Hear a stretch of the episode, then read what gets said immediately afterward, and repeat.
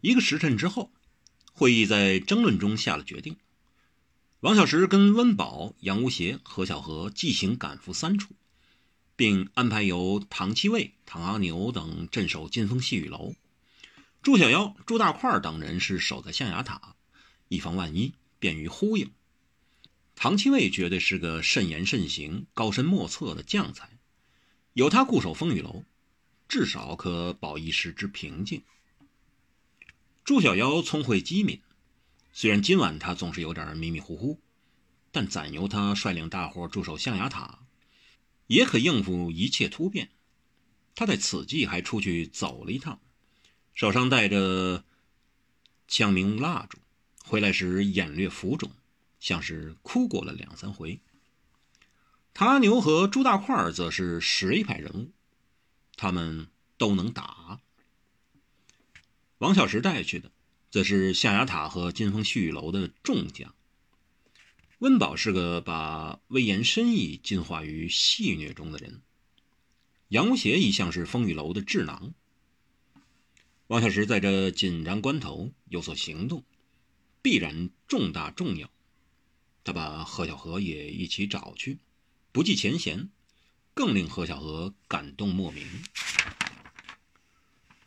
他们先去了一个地方。发党花府，他们够夜请出了花枯发。花枯发欠了王小石的情，王小石来请了出马，他就一定赴会，然后去另一个地方，孟党温宅。他们也请动了温梦成，温梦成也欠了王小石的人情，王小石既提出要求，他就一定赴约。之后，他们就。一起去了一个地方，神侯府。必经皇后大道，北坐三河楼，南望瓦子巷，往通痛苦街，街尾转入苦痛巷。诸葛神侯府名动天下，就坐落在那儿，既不怎么金碧辉煌，也不太豪华宽敞，只有点古，有点旧，以及。极有点气派。这一天，神侯府里却传出了争论之声，是源于王小石带同杨无邪、贺小荷、温宝、花枯发、温梦成一起去见诸葛先生。诸葛先生马上连同哥舒、懒蚕、大师公在李下瓜天阁接见他们。事实上，诸葛先生和四大名捕也十分留意今晚。六分半堂与金风细雨楼在天泉山一带的调动，果然出事了。事业京师风云色变。不过，对于王小石在动乱才刚告平定后，即子夜来访，还带了发梦二党的党魁来，也感到诧异。这一次四大名捕没有参与会议，可是无情。铁手追命，冷血都气急了。他们都明白王小石的处境，他们都知道方恨少、唐宝牛的事情。他们就在立下挂天阁隔壁的文盲轩议事，怎么才能帮王小石救助唐宝牛和方恨少？他们是公差，当然不便直接插手劫发场的事。以公论公，他们不把劫犯的人逮捕正法。已有时职守了。不过唐方二人打的是皇帝、丞相，虽然荒唐一些，但方唐二人做的正是大快天下人心的事，打的也是天底下最该打的人。在这一点上，方唐不但不该受到惩罚，甚至应该得到奖赏。这当然是不可能的事。而今。这般公开押二人在街市口斩首，分明另有目的。这一定是蔡京在幕后策动。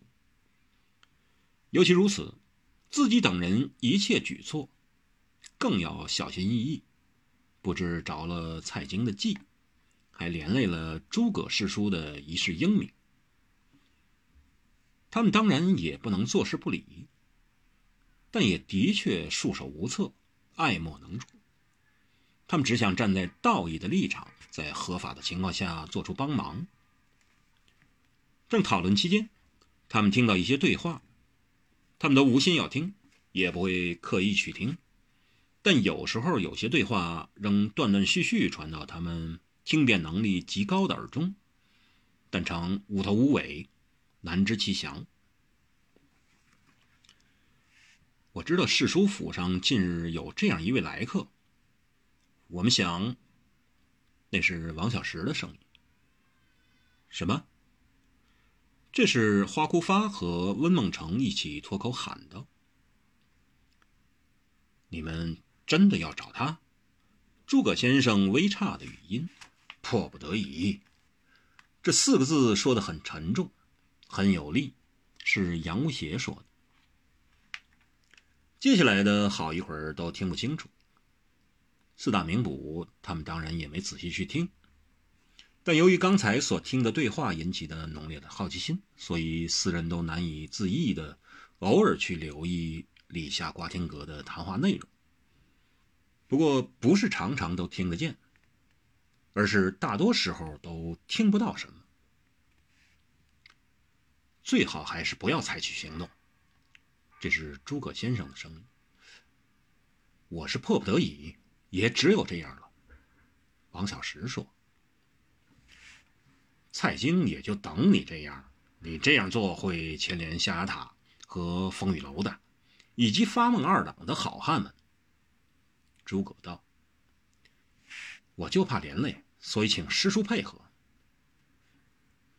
嗯，这或许可以，但你得有一段时候，一有愈合，我当会尽力为你想点办法。”诸葛道：“谢师叔。”谢什么？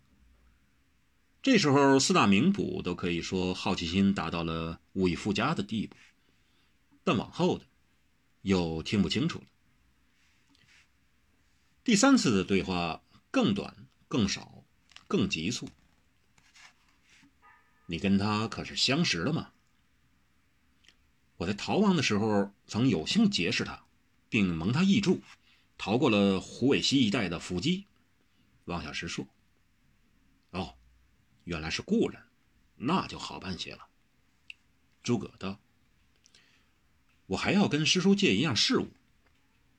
说，一张弓，三支箭。